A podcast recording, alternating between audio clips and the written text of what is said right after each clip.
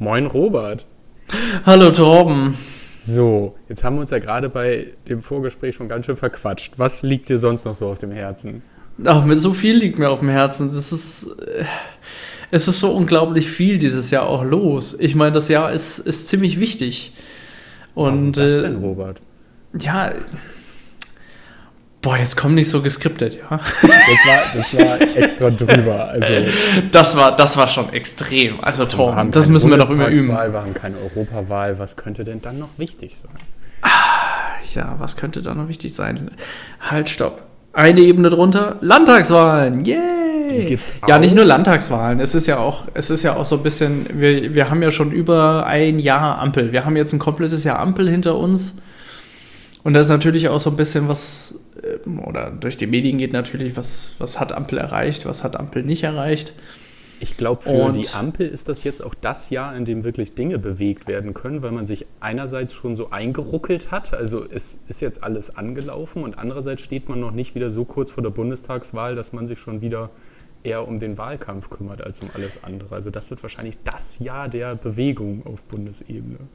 Absolut, absolut. Und genau das, ähm, ich weiß nicht, ich hätte halt so einen persönlichen Wunsch und ich weiß ja auch, oder wir wissen ja auch, dass gerade bei jungen Wählern die FDP halt überdurchschnittlich gut abgeschnitten hat ähm, in, in der Bundestagswahl. Und es gab auch an anderer Stelle, in anderen Podcasts habe ich das gehört, wie oder warum wurde die FDP eigentlich gewählt? Und da gibt es natürlich Punkte, wo ich auch persönlich noch ein paar Wünsche habe, nämlich mein größter Wunsch ist definitiv Digitalisierung. Ja? Dass, dass wir da halt viel, viel, viel mehr machen müssen. Das ist das, was, glaube ich, vielen, vielen FDP-Wählern halt auf den, ja, auf den Lippen brennt. Warum geht das nicht voran? Aber gut, ich glaube, ich habe es letzte Folge ja auch gesagt, man hat nur begrenzt Zeit, aber bei all den Krisenmodus ähm, ist es halt ziemlich schwer, zum normalen Programm überzugehen. Aber du, hast, du sagst es richtig, jetzt, wo es eingegroovt ist, ist das genau vielleicht genau das Jahr, um diese Digitalisierung nicht nur auf Ämtern, sondern insgesamt halt mal ein bisschen anzugehen. Also das wäre zum Beispiel mein größter Wunsch. Was ist dein größter Wunsch? Äh, mein größter Wunsch.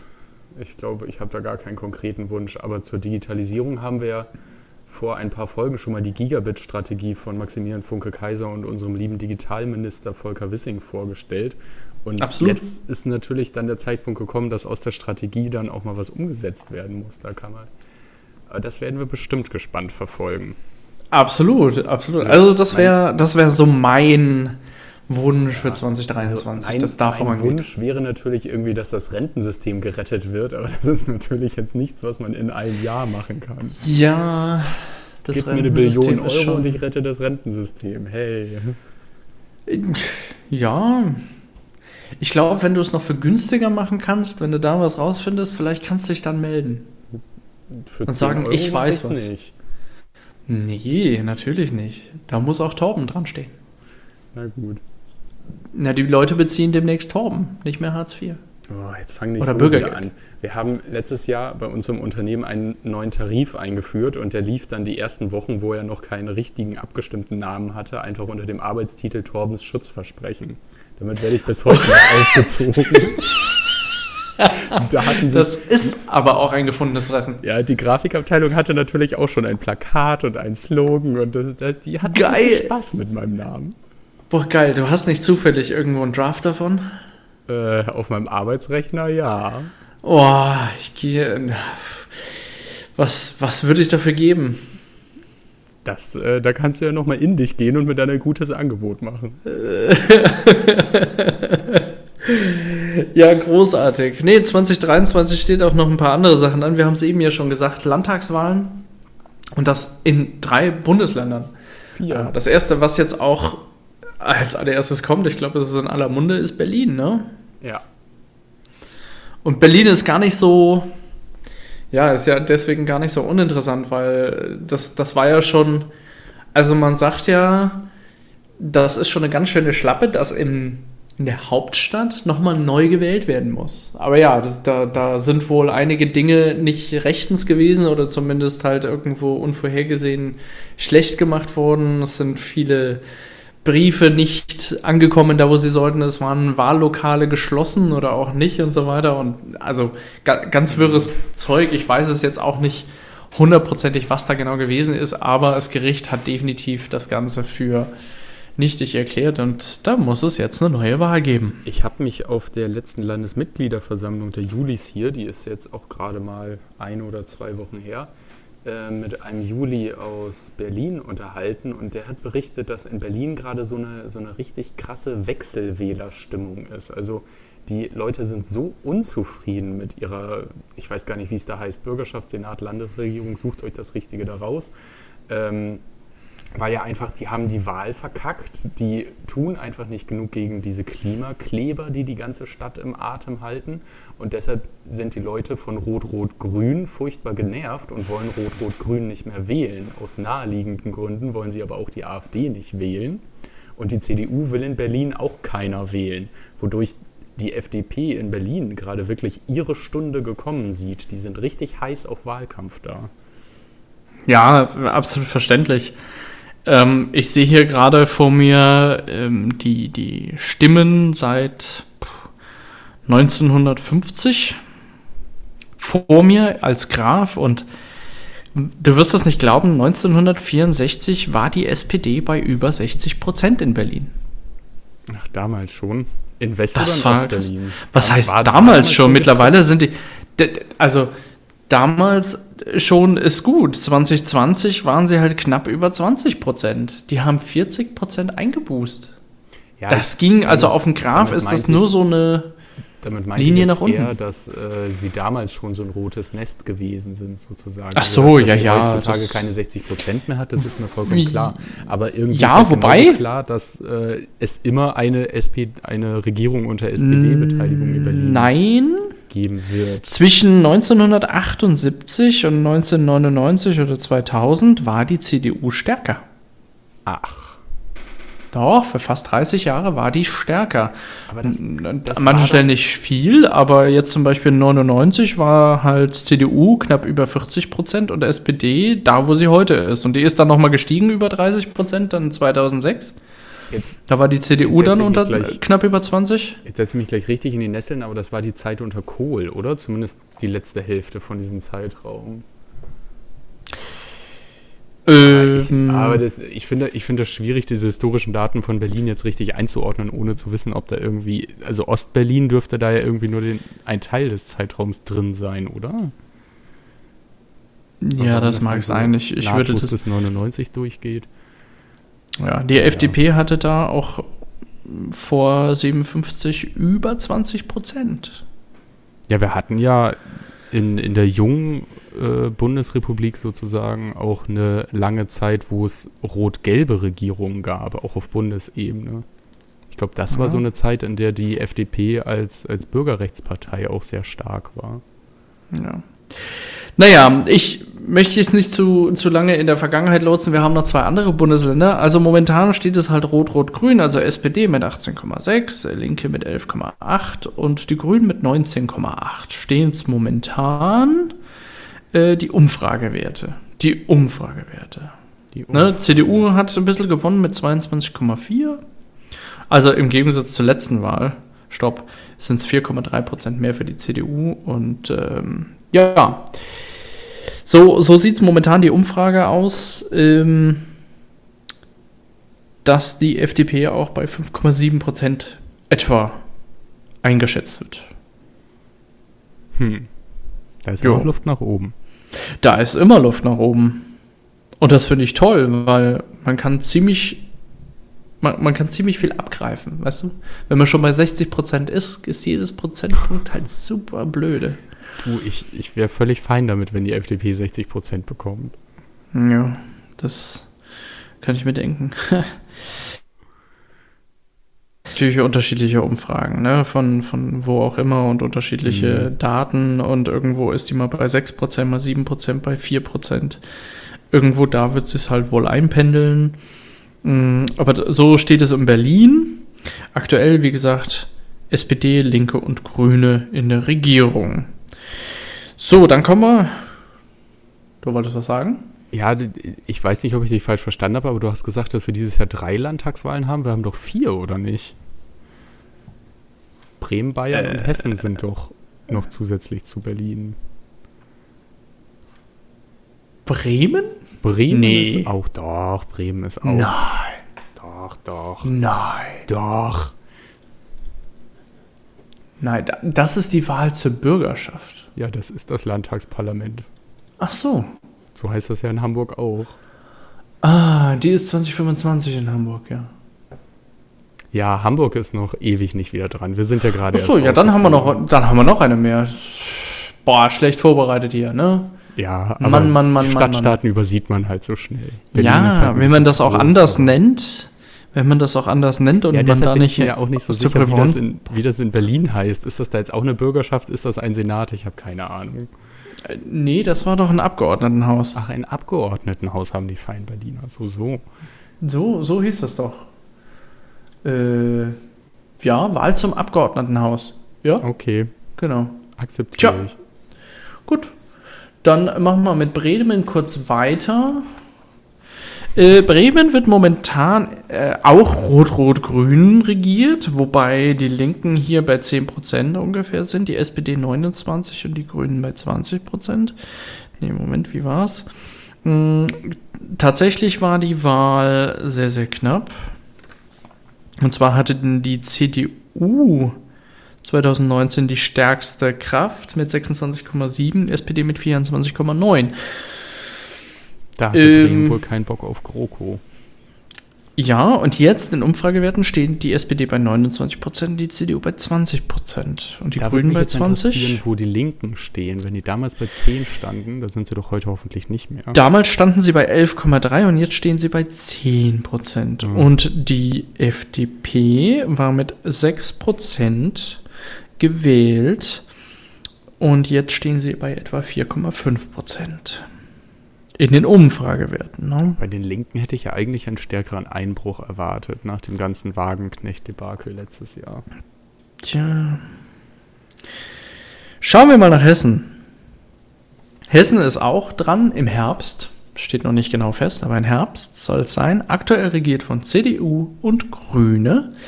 Letzte Wahl 2018, CDU 27%, Grüne 19,8%. SPD auch 19,8, hat 10,9 Prozent zur Vor Vorwahl, zur vorherigen Wahl verloren. Das ist hart. Und die FDP steht bei 7,5 Prozent. So, in den aktuellen Umfragewerten steht die FDP bei 6,8 Prozent. Auch da ein bisschen Einbuße, aber nicht gar so schlimm wie in den anderen Bundesländern. Steht trotzdem noch besser da als in Berlin, ne? Steht trotzdem noch besser da als in Berlin. Genau. Also in Umfragewerten sieht das hier momentan so aus, als könnte das mh, hm, eine Koalition der Mitte werden, also schwarz, rot, grün, gelb. Wobei die auch mehrheitsfähig mit schwarz-rot, schwarz-grün wäre. Wird Jamaika noch gehen? Ampel geht. Naja, Ampel ist doch so. Äh, Jamaika geht natürlich auch, wäre aber schon mehrheitsfähig bei Schwarz-Grün nach so. den aktuellen Umfragewerten. Ja, also gut. man braucht Jamaika nicht unbedingt. Was immer schade ist, ne? Ja gut, so. wenn, wenn bei einem aktuell schwarz-grün regierten Land dann nach der Wahl schwarz-grün auch reicht, dann kann man da, davon ausgehen, dass sie weitermachen. Genau. Aber ich stecke jetzt in der hessischen Landespolitik nicht so tief drin, also vielleicht haben die nee. sich auch schon voll gezofft, aber nicht, dass ich es wüsste. Nee. Und nach der Wahl ist vor der Wahl. Und ganz anders in Bayern aus. In Bayern war es in den letzten Wahlen so, CSU, ja, hier reden wir von der CSU, ähm, 37,2 Prozent unter Markus Söder, hat Ach, aber 10,5 so Prozent verloren zur Vorwahl. Also oh, vor macht ihr das dieses Jahr nochmal? Naja, also Vorheriges Parlament 2013 war CSU, SPD, Freie Wähler und Grüne. Vier Parteien. Vier Parteien, 2000 davon eine die Freien Wähler, das ist ja, das ist ja heiß. Ja, hier in Bayern sind wohl, habe ich mir sagen lassen, viele FDPler zu den Freien Wählern konvertiert. Tja, wenn man halt die Wahl zwischen zwei liberalen Parteien hat. Tja. Und jetzt, 2018, ist der Stand, äh, sind nicht mehr vier Parteien im Parlament, sondern fünf. CSU, Grüne, Freie Wähler, AfD, SPD und FDP. Und die SPD hatte damals 10,9% verloren und die AfD 10,2% gewonnen. Und die sind auch bei 10,2% rausgekommen. Also die sind aus dem Nichts bei 10,2% gelangt. Ja, da muss man mal tief durchatmen, ne? Mhm. Verstehe ich. Also, ähm, aktuell, letzte Wahl war die FDP bei 5,1% und die Legislaturperiode davor war sie gar nicht im Parlament und davor, 2008, war sie mit 8% im Parlament und davor wiederum, die drei Wahlperioden davor, waren es nur CSU, SPD und Grüne. Es ist ja also bei das euch ist irre, oder? mehr Wechsel drin zu sein als in anderen Parlamenten, oder? Dass jedes naja, Mal nee, also, ein, zwei Parteien rausfliegen, reinkommen. Das fangen wir ja mal bei irre. 1994 mal kurz an. Also 1990 war die FDP dabei. Wann wir mal 94 war die CSU bei 52,8. 98 war sie bei 52,9. 2003 war sie bei 60,7. Die haben allein regiert. So. Das gibt's eigentlich so gar nicht mehr. Und, nee, ich wollte gerade sagen, und Söder feiert sich für 37 Prozent. Das ist ja ein bisschen seltsam dann. Naja, sagen wir mal so, die Parteilandschaft ist in den letzten zehn Jahren doch etwas bunter geworden insgesamt. Und Bayern zieht natürlich aus allen Bundesländern Leute an. Und ich vermute, dass durch diesen Mix an Menschen aus ganz Deutschland dann doch auch in Bayern ein Mix von Parteien halt langsam Einzug erhält. Die Bayern sind ja dann doch sehr CSU behaftet. Ach, das wäre mal eine interessante Statistik, wie nur die, die Ureinwohner Bayerns sozusagen wählen. Also ob die dann immer noch bei ja. 60% CSU sind. Bayern brüstet sich ja auch ein bisschen, ne? Es ist ja auch. Ein bisschen. Ja. So, aktuelle Umfragen sagen, dass die FDP Stand heute etwa bei 4,1% steht. Damit wäre sie nicht im Landtag. Außer oder da haben wir drei wieder Direktkandidaten, oder? Gibt es denn ja. noch diese komische Ausnahmeregel?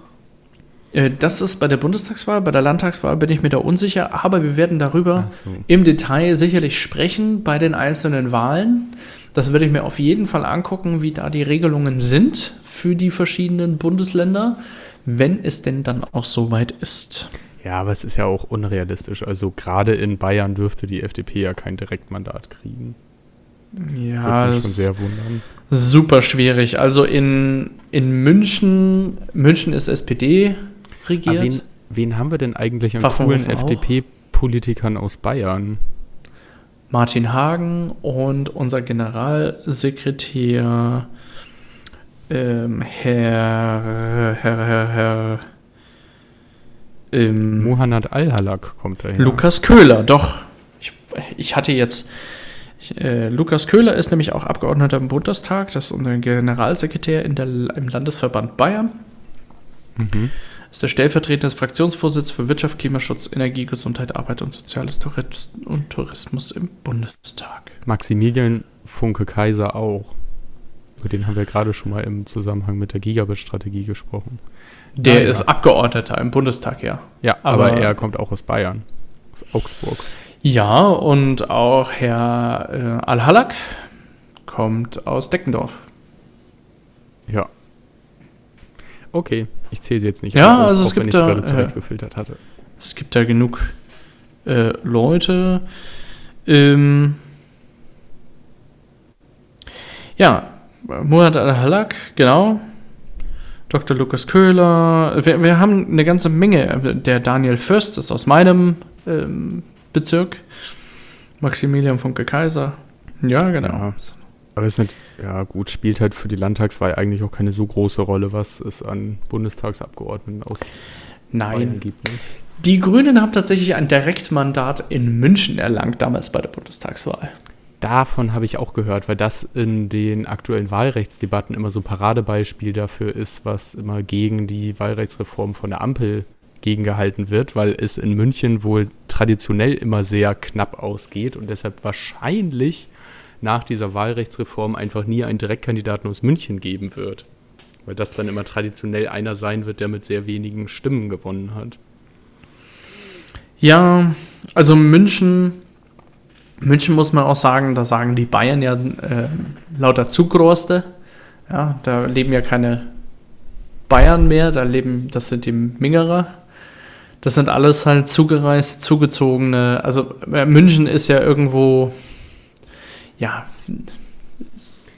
Ich merke schon, aus, aus all Deutschland, aus aller Welt. Nein, es ist so, so sagt man zumindest, ja, in Mundart. Und das, ich, ich finde aber schon, dass sich das ein bisschen in den Wahlen halt immer wieder widerspiegelt, dass halt die einzelnen Bezirke in München halt wirklich anders wählen, als Bayern so traditionell wählt. Ja, aber Städte, die wählen ja sowieso immer ganz anders als die Landwahlkreise. Ja, das mag sein, da sind auch ganz andere Dinge, Brennpunktthemen. Apropos ja, Themen.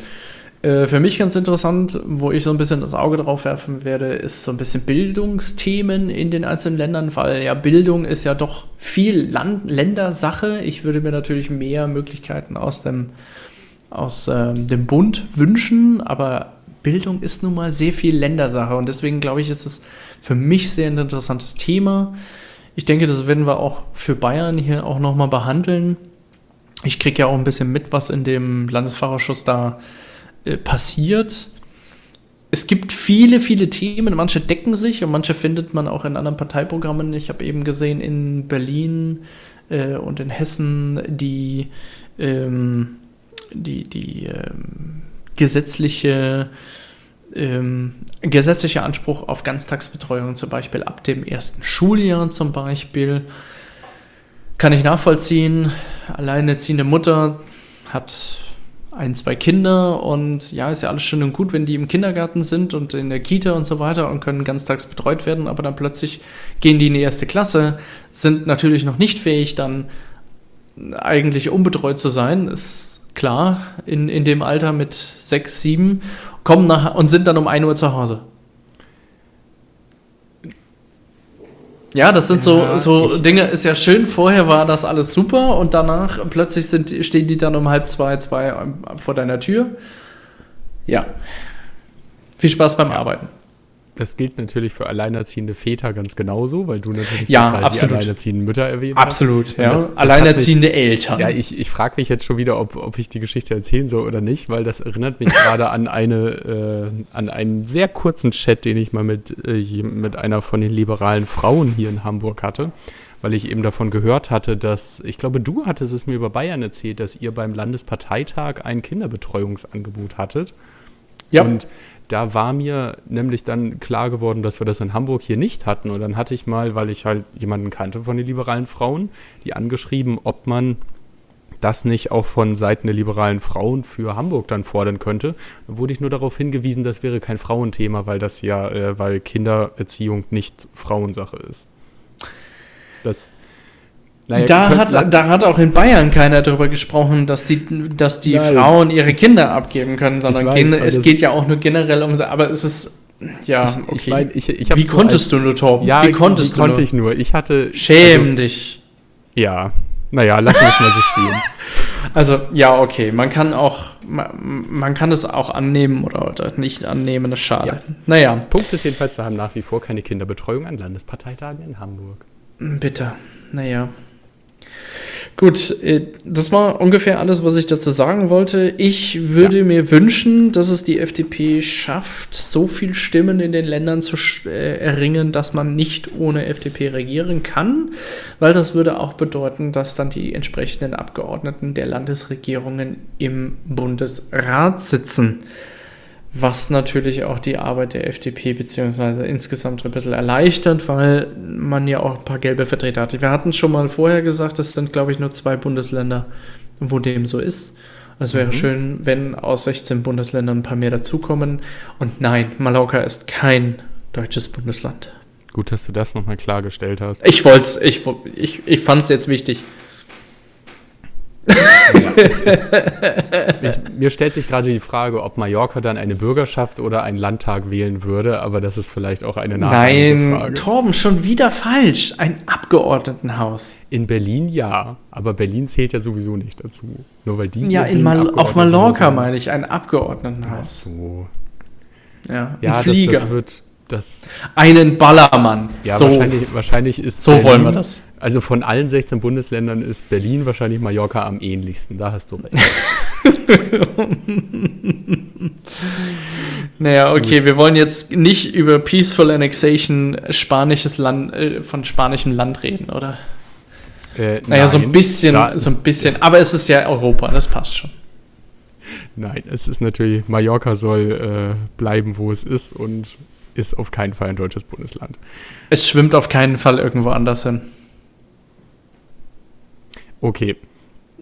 Dann, also, um jetzt mal Aber wieder du hattest Bogen, auch noch ein Thema. Ich, ich, ich, wollte ich wollte gerade sagen, um mal wieder den ich bin Bogen ganz zu kriegen, gespannt schon drauf. Du hast uns einen, einen schönen Überblick über die anstehenden Wahlen dieses Jahr gegeben.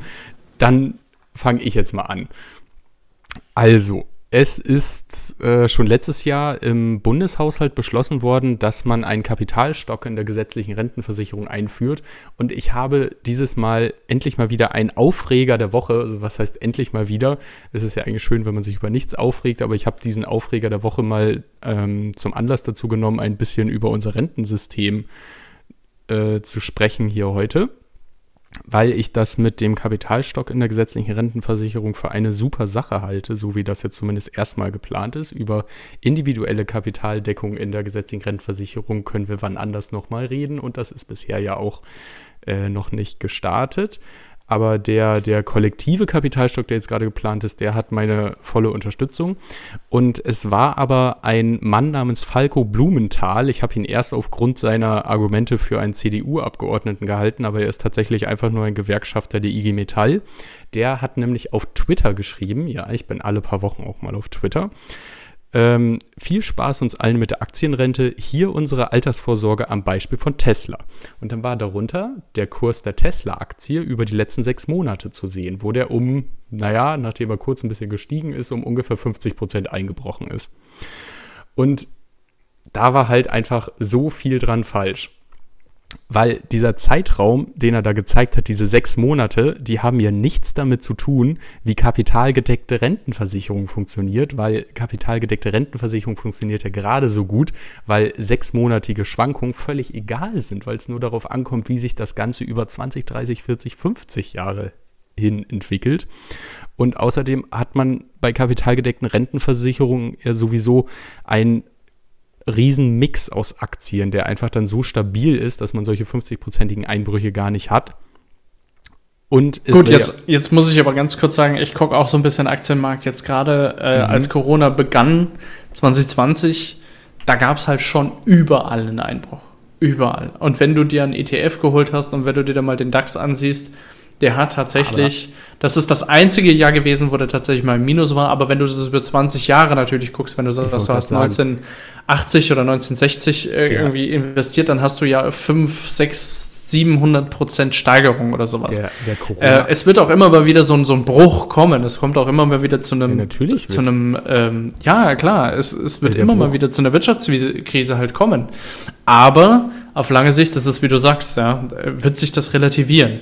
Und wenn du kontinuierlich in den Fonds einzahlst, dann, dann äh, wird ja auch natürlich dein Durchschnittspreis, den du bezahlt hast für die Aktie, Aber- geht natürlich runter. Also da, da stimme ich dir ja vollkommen zu, aber das passt absolut nicht zu dem Einbruch der Corona-Krise, finde ich, weil die Corona-Krise gerade ein Beispiel davon war, wo der krasse Kurseinbruch, den du gerade beschreibst, schon nach wenigen Wochen wieder aufgeholt war oder nach wenigen Monaten zumindest. Also zum Jahresende hat das Das tatsächlich alles korrekt. wieder Ja, gepasst. das war ein Bruch und dann ging es sofort Genau, wieder es, hoch. Es das war, eigentlich nur so, so ein Anlauf nehmen und dann drüber hinweg. Aber das sind trotzdem Gelder war. vernichtet worden, weil Leute ihr Zeug verkauft haben und das Ja, zu Spottpreisen. wenn- Da ist Geld vernichtet worden in dem Moment. Ja, völlig richtig, wenn man dann halt zu schnell verkauft, wenn es gerade am, am Sinken ist natürlich. Aber bei solchen institutionellen Kapitalanlegern, da sitzen ja Profis am Werk, die diesen Fehler nicht machen. Also Ja, gut, da, da geht es ja auch wirklich darum, das langfristig anzulegen. Da Eben. gehst du nicht hin und machst dieses Daytrading und verkaufst dann halt. Nee, das hältst du. Das genau. hältst du aus. Und darum ist das halt alles gar nicht so schlimm, wie der Falco Blumenthal äh, da fürchtet. Ich kann ihn beruhigen. Auch mit dem Kapitalstock in der gesetzlichen Rentenversicherung wird es nicht zu solchen Schwankungen in der Rente kommen. Und ich meine, was kann denn schon schlimmer sein, als gar keinen Kapitalstock zu haben, so wie wir es jetzt gerade haben? So. Ähm, aber warum? Absolut. Absolut, ich meine, ja. Warum? Also die Frage ist ja auch, warum haben wir jetzt überhaupt äh, das Thema, dass wir einen Kapitalstock in der gesetzlichen Rentenversicherung einführen wollen? Warum machen wir es nicht einfach so wie bisher? Wir haben ja aktuell das Umlageverfahren in der gesetzlichen Rentenversicherung, was bedeutet, dass alle Arbeitnehmer da einzahlen und quasi in derselben Sekunde werden die eingezahlten Gelder an die Rentner wieder ausgezahlt. Das funktioniert so lange, wie man ein vernünftiges Verhältnis aus aktiven Arbeitnehmern und Rentnern hat. Aktuell haben wir aber den demografischen Wandel, sodass die Bevölkerung immer weiter altert. Und da wir alle oder zumindest viele in Deutschland sich vehement dagegen weigern, das Renteneintrittsalter an die gestiegene Lebenserwartung anzupassen, ähm, haben wir eben den Effekt, dass immer weniger Beitragszahler auf immer mehr Rentenempfänger kommen. Und das stellt so ein Umlagesystem eben vor Herausforderungen. Man hat letztendlich drei Stellschrauben, die man in so einem Umlageverfahren anfassen kann. Das ist eben einmal das Renteneintrittsalter, das ich gerade schon angesprochen habe. Je nachdem, wann man dieses Renteneintrittsalter setzt, verschiebt mhm. sich natürlich die, die, ja, die Menge der Rentner und die Menge der Beitragszahler. Ja.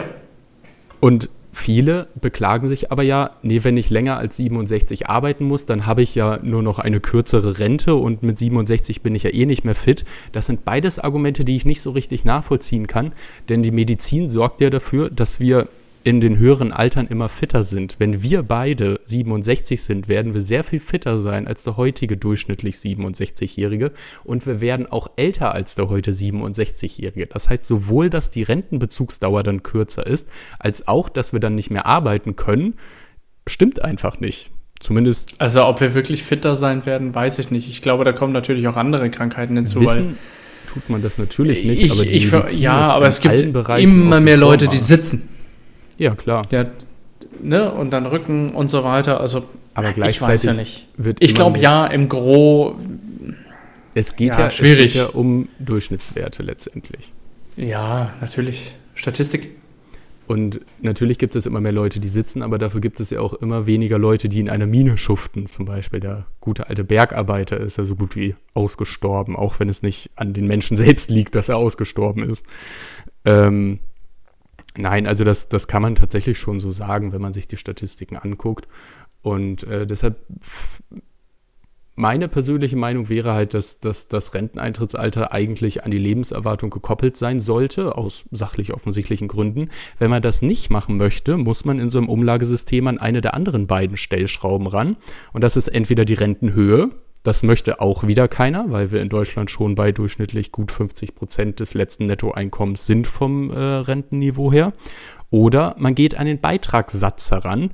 Und da habe ich erst vor kurzem was ganz Interessantes gesehen, dass wir nämlich aktuell haben wir 18,6 Prozent Rentenversicherungsbeitrag auf unserem schönen Einkommen.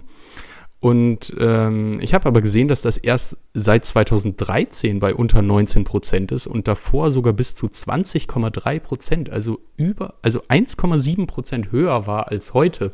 Und deshalb verstehe ich gar nicht, wenn das damals schon mal ging, aus Gründen, die mir jetzt gar nicht bekannt sind, weil ich 2008 oder wann das war, äh, mich noch nicht für Politik interessiert habe, sondern eher für, wie funktioniert nochmal Bruchrechnen? Ich muss eine Mathearbeit schreiben. Ähm, also keine Ahnung, warum das damals angehoben worden ist, aber damals schien es ja schon zu gehen und deshalb verstehe ich nicht so ganz, warum da heute so wenig drüber diskutiert wird, diesen Beitragssatz mal anzuheben. Denn wenn man keine dieser drei Stellschrauben anfassen möchte, wie das ist ja die Situation, in der wir heute sind, dann passiert was? Richtig, es entsteht ein Defizit, das aus Steuergeldern gedeckt werden muss. Und dieses Defizit aus Steuergeldern, das wächst und wächst und wächst in den nächsten Jahren, wenn es so weitergeht. Also wenn man alle diese drei Sachen so lässt, wie man sie aktuell lassen möchte. Und es traut sich eben gerade keine Partei so richtig daran, eine dieser drei äh, Schranken oder Stellschrauben, wie ich sie jetzt gerade die ganze Zeit genannt habe, zu verändern, weil es immer politischer Selbstmord ist. Also egal welche Partei daran möchte, das Renteneintrittsalter zu erhöhen oder das Rentenniveau zu senken oder den Rentenbeitragssatz zu erhöhen, diese Partei wird danach einfach nicht mehr gewählt. Aber es wäre ja viel ehrlicher, den Rentenbeitragssatz zu erhöhen, damit jeder sieht, wie viel Geld eigentlich in die Rente fließt, anstatt das dann aus Steuermitteln auszugleichen. Deshalb, naja, jetzt bin ich wieder zum Rentenbeitragssatz abgeschweift, aber dieser Kapitalstock in der gesetzlichen Rentenversicherung ist letztendlich eine Idee, wie man ohne an diese drei ähm, Dinge ranzumüssen, die Situation der gesetzlichen Rentenversicherung verbessern kann. Denn mit diesen 10 Milliarden Euro, die jetzt eingezahlt werden als Kapitalstock oder als, äh, es wird jetzt neuerdings, das hatte ich vorher noch nicht so gelesen, Generationenkapital genannt, ähm, da werden natürlich dann Erträge drauf erwirtschaftet. Und diese Erträge, die mindern dann das, was, zu, was in zukünftigen Jahren zu Lasten des äh, Staatshaushaltes in die gesetzliche Rentenversicherung eingezahlt werden muss. Das ist die Idee hinter dem Kapitalstock in der gesetzlichen Rentenversicherung. Das befürwortet die FDP schon seit langem. Sie ist auch dafür, dass ein Teil des Beitragssatzes zukünftig in diesen Kapitalstock fließt, damit der ähm, Stück für Stück immer weiter aufgebaut werden kann und irgendwann einen wirklichen starken Effekt hat. Natürlich muss man dafür jetzt erstmal Geld in diesen Kapitalstock einfließen lassen, aber wenn man das heute schon tut, dann wirkt er sich in den zukünftigen Jahren eben mit Zins und Zinseszins auf das Rentensystem aus, im Vergleich dazu, dass man das Geld einfach erst in 20 Jahren, wenn es auch tatsächlich gebraucht wird, einzahlt. Deshalb zieht man sozusagen die Ausgaben, die man eigentlich erst in 20, 30 Jahren hat, nach vorne, damit sie sich dann in dem Jahr, in dem es Probleme gibt, viel stärker auswirken. So, aber man kann sich jetzt auch die Frage stellen, warum macht man nicht ein komplett kapitalgedecktes System? Und da wird es äh, jetzt wieder ein bisschen komplizierter, aber ähm, wenn man diese beiden Systeme, Umlageverfahren und Kapitaldeckung miteinander vergleicht, dann haben eben beide ihre Probleme. Es gibt das Umlageverfahren, das das Problem mit einer, mit einer alternden Gesellschaft hat. Und ähm, das kapitalgedeckte System hat einmal in der gesetzlichen Rentenversicherung das ganz konkrete Problem, dass man die Renten dann nicht an die Nettolohnentwicklung von Deutschland anpassen kann, weil einfach der Kapitalmarkt anders funktioniert als die Nettolohnentwicklung in Deutschland und im Normalfall dahinter zurückbleibt, so dass einfach die Rentenerhöhung, die in der gesetzlichen Rentenversicherung in der Vergangenheit immer so Usus war, durch eine reine Kapitaldeckung nicht erreicht werden kann. Und auf der anderen Seite, und das ist das Argument, warum wir überhaupt ein umlagefinanziertes Rentensystem haben, die Inflationsgefahr denn in Jahren, in Jahren mit starker Inflation, so wie wir es jetzt letztes Jahr auch hatten, da sinkt einfach der Wert von dem Kapital, das man hat. Und wenn man ein rein kapitalgedecktes System hat, dann sinkt einfach der, der Wert deiner Rente. Und das, ähm, als in den 50er Jahren von Adenauer unser gesetzliches Rentensystem auf das Umlageverfahren umgestellt wurde, war genau das der Hintergrund, weil man da nämlich die Hyperinflation aus den 30er Jahren oder 29 oder wann auch immer das nochmal war, ähm, im Hinterkopf hatte, wo einfach alles baden gegangen ist und dieser Kapitalstock einfach am Ende einen Wert von null hatte. Und deshalb ist es am besten, wenn man eine Mischung aus beiden macht, weil man dann die Nachteile, weil man dann beide Nachteile nicht mit voller Last trägt, sondern ein bisschen was von beiden hat und das kann sich dann gegenseitig ausgleichen. Jetzt hat ist Robert lange nicht zu Wort gekommen und ich habe ihn einfach an die Wand gelabert. Nein, das ist alles gut. Ich versuche als nicht, äh, als, als Laie das so ein bisschen äh, nachzuvollziehen das ein bisschen äh, zu, zu verstehen, vielleicht in einfachen Worten irgendwo wiederzugeben. Und oh ich finde das interessant, dass wir immer. Nee, versuche ich jetzt nicht, weil das geht bestimmt Ab, in die Hose. Ja, nee, aber, aber wenn ich dich abgehängt habe, dann habe ich doch auch alle anderen abgehängt. Ich dachte eigentlich, ich hätte es. Das wollte ich dir jetzt nicht verraten. Das war jetzt. Torben, das war jetzt ein bisschen durch die Blume, ja. nein, nein, das war äh, hervorragend. Äh, Torben, ich. ich äh, habe nur gerade ich, ich finde das halt interessant. Nein, du musst nicht weinen, das ist alles gut. Ist alles gut. Nein, ich bin sicher, alle, die sich mit dem Thema befassen, ähm, sind froh darüber, dass wir so jemand Kompetenten hier im, im Podcast haben, der darüber reden kann. Ich hätte es nämlich nicht gekonnt. So.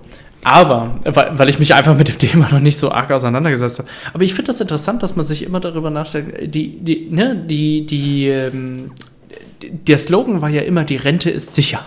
Ja, ja klar. Weil, das weil ist ja schon aus, also, ausgleicht. Genau, und das liegt halt in uns irgendwie drin, dann zu diskutieren, was ist denn, wenn da jetzt ne Kapitaldeckung und so weiter, wenn das runtergeht und ich nicht das rauskriege, was mir irgendwie da versprochen wird oder das weniger ist als äh, erwartet und so weiter. ja, aber was wäre, wenn es mehr wäre? Ich, ich stelle mir dann halt immer die Frage, wir müssen vielleicht auch mal äh, darüber nachdenken, was wäre, wenn es zu viel wäre, wenn da zu viel rauskommen würde und wir ne, mehr hätten, als wir ausschütten müssten als Staat. Ja? Naja, also ich glaube, das ist halt etwas, was nicht passieren wird, weil man dann im Zweifelsfall den Beitragssatz senken würde. Ne? Naja, muss man nicht unbedingt. Oder man, man sagt halt, okay, man tut das. Nein, muss man wirklich nicht unbedingt. Man sagt halt, man nimmt das als Puffer, um dann wirklich wieder was abzufedern, wenn es vielleicht mal wieder schlechter wird. Spare in der Zeit, so hast du in der Not. Ne?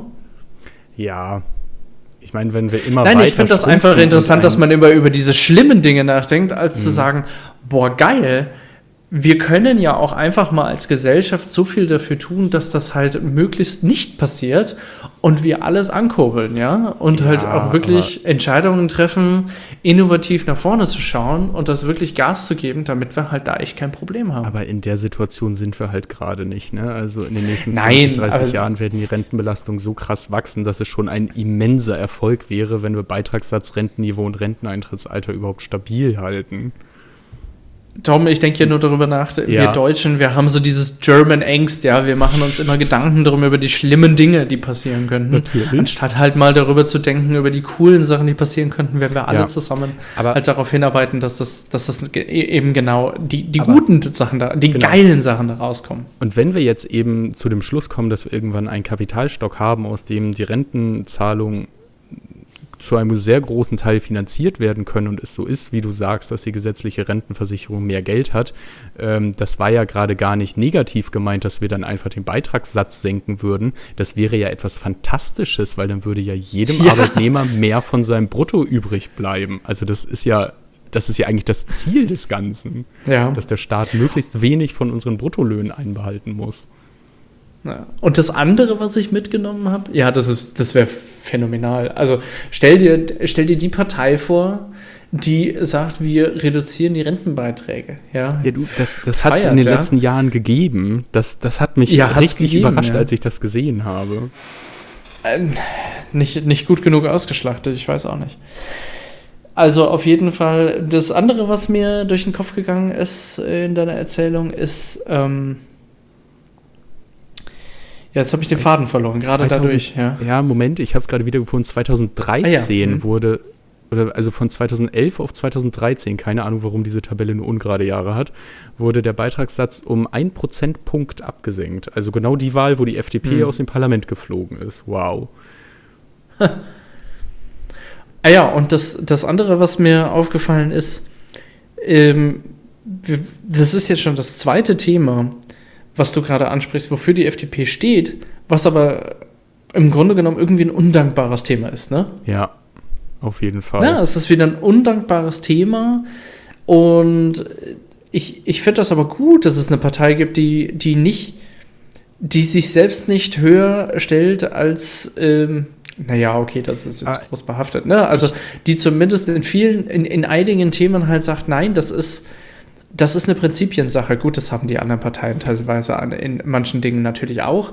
Aber halt gerade was ne, also so das Wirtschaftliche angeht, finde ich das manchmal echt gut, dass da halt steht, ja, und das ist ein undankbares Thema und wir würden uns irgendwo ins eigene Fleisch schneiden, wenn wir jetzt den Landtag halt reduzieren und wir diesen großen Landtag nicht haben wollen. Aber es ist ja im selben Verhältnis, es trifft alle Parteien gleichmäßig und wir halten das einfach nur für richtig, weil es halt Geld kostet. Das ist da sprichst du mir sehr aus der Seele. Die FDP ist einfach die einzige Partei, die sich allen Problemen annimmt, unabhängig davon, ob es gut für sie selbst ist oder nicht. Die packt einfach mit an, egal was der Wähler dazu gerade sagt, während andere Parteien einfach sagen, ah nee, dann kriegen wir wieder so wenig Stimmen, das Thema, das lassen wir jetzt einfach mal versauern, obwohl sich da dringend drum gekümmert werden müsste.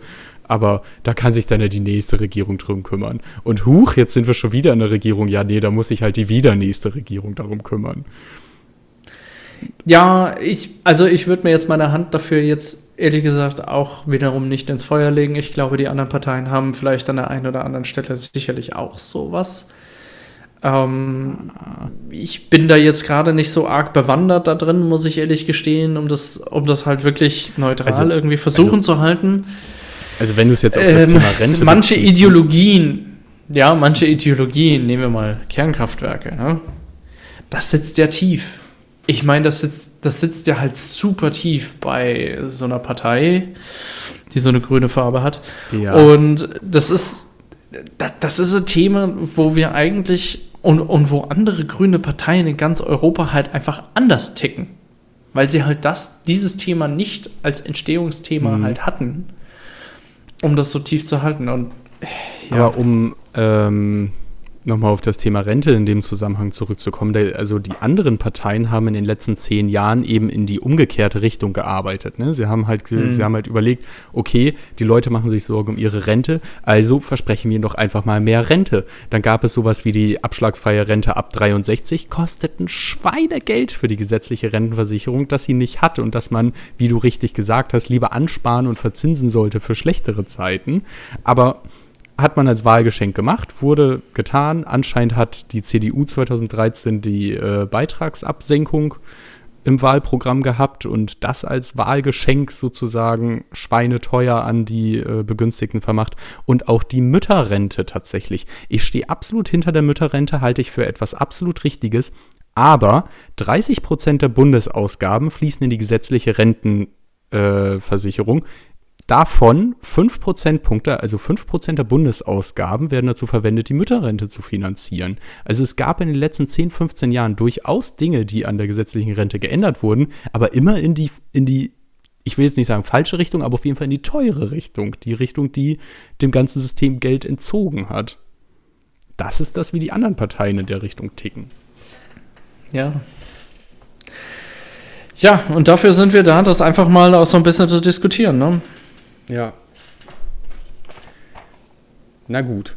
Aber das Thema Aktienrente, so spannend es auch sein mag, würde ich jetzt gerne hinter mir lassen und äh, tatsächlich noch eine Bundestagsabgeordnete vorstellen, die ich jetzt zwar gar nicht erwähnt habe, weil ich ja auch komplett unabhängig von einer Debatte darüber gesprochen habe, aber die gute Anja Schulz ähm, sitzt im Bundestag und hat sich dem Thema gerade seit Jahreswechsel, finde ich, sehr stark angenommen. Also auf ihren Social-Media-Kanälen ist sie mir jetzt häufiger aufgefallen, weil sie häufig etwas zu dem Thema geschrieben hat, was eben auch daran liegt, dass es ähnlich wie bei dem Bürgergeld inzwischen schon so eine richtige Hetzkampagne gegen diese Aktienrente gibt und sie da wirklich bemüht ist, ähm, sachlich gegen zu argumentieren, damit ähm, ja, das auch so positiv aufgenommen wird von den Bürgern, wie es halt tatsächlich ist.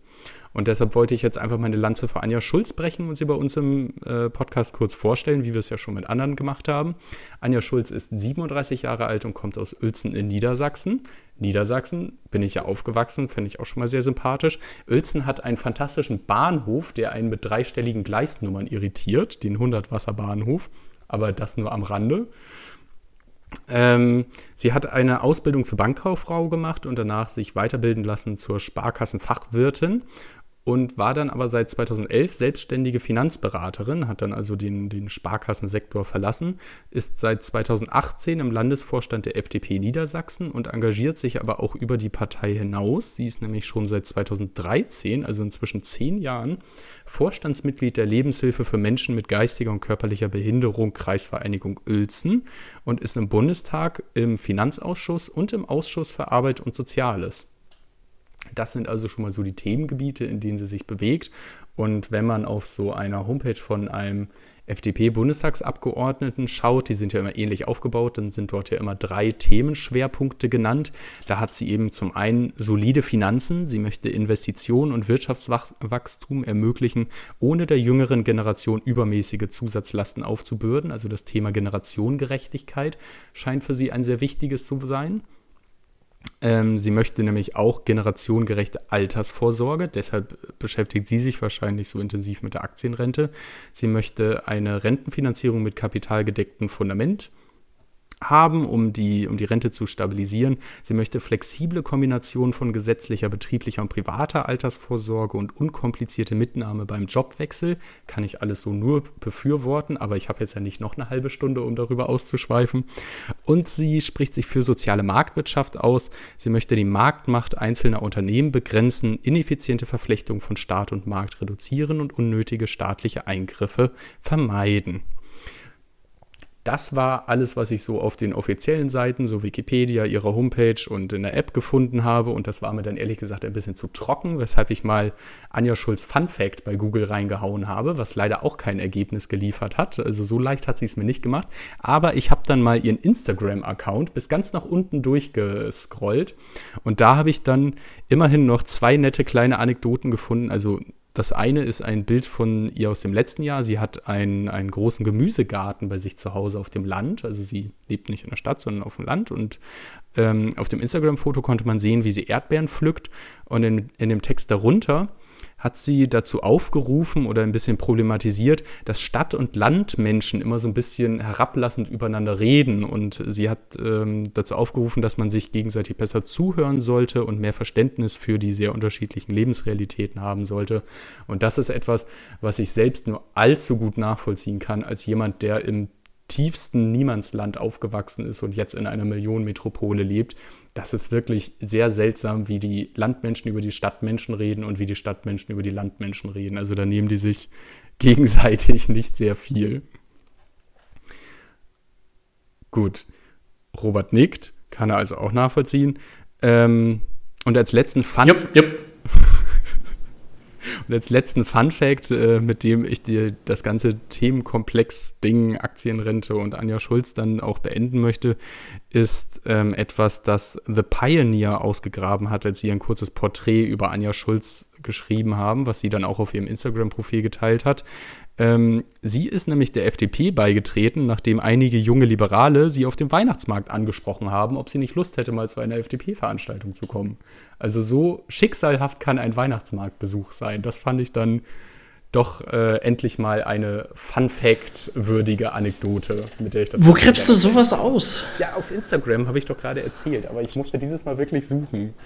Sie hatte halt Wahnsinn. nicht das erste Baby des Bundestags im Plenarsaal oder sowas. Oh Mann. Liebe Grüße an Judith Skudelny. Äh, Wer erinnert sich schon noch an Folge 1? Ja, wer tut das? So. Schön. Schön. Haben wir eine ganze Menge behandelt, glaube ich. Ich glaube, wir haben schon sagen. wieder überzogen. Äh, wir hatten schon überzogen, als du beendet hast, aber. Echt? Nee, ich Da glaub, habe ich halbe Stunde. Ach, Ich glaube, glaub, wir waren bei 29 Minuten, als du fertig warst. Also, Oh weia, oh weia, oh weia. ja, Na also- dann, also äh, tut's kann, mir leid. Ich kann wirklich Also, sagen, ich habe weniger geredet als du heute. Es ist, äh, es ist eine ganz besondere Folge. Na gut. das, das kann ich auch ohne viele Notizen. Äh, oh, vielleicht sollte ich mir auch mal weniger Notizen machen.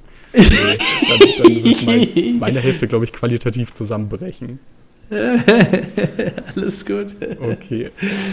Torben, es war mein inneres Blumenpflücken. Es war mir auch eine Freude. Bis zum nächsten Mal, Robert. Ja, bis zum nächsten Mal. Ciao an alle zu Hause und die jetzt einschlafen. Tschüss und gute Nacht.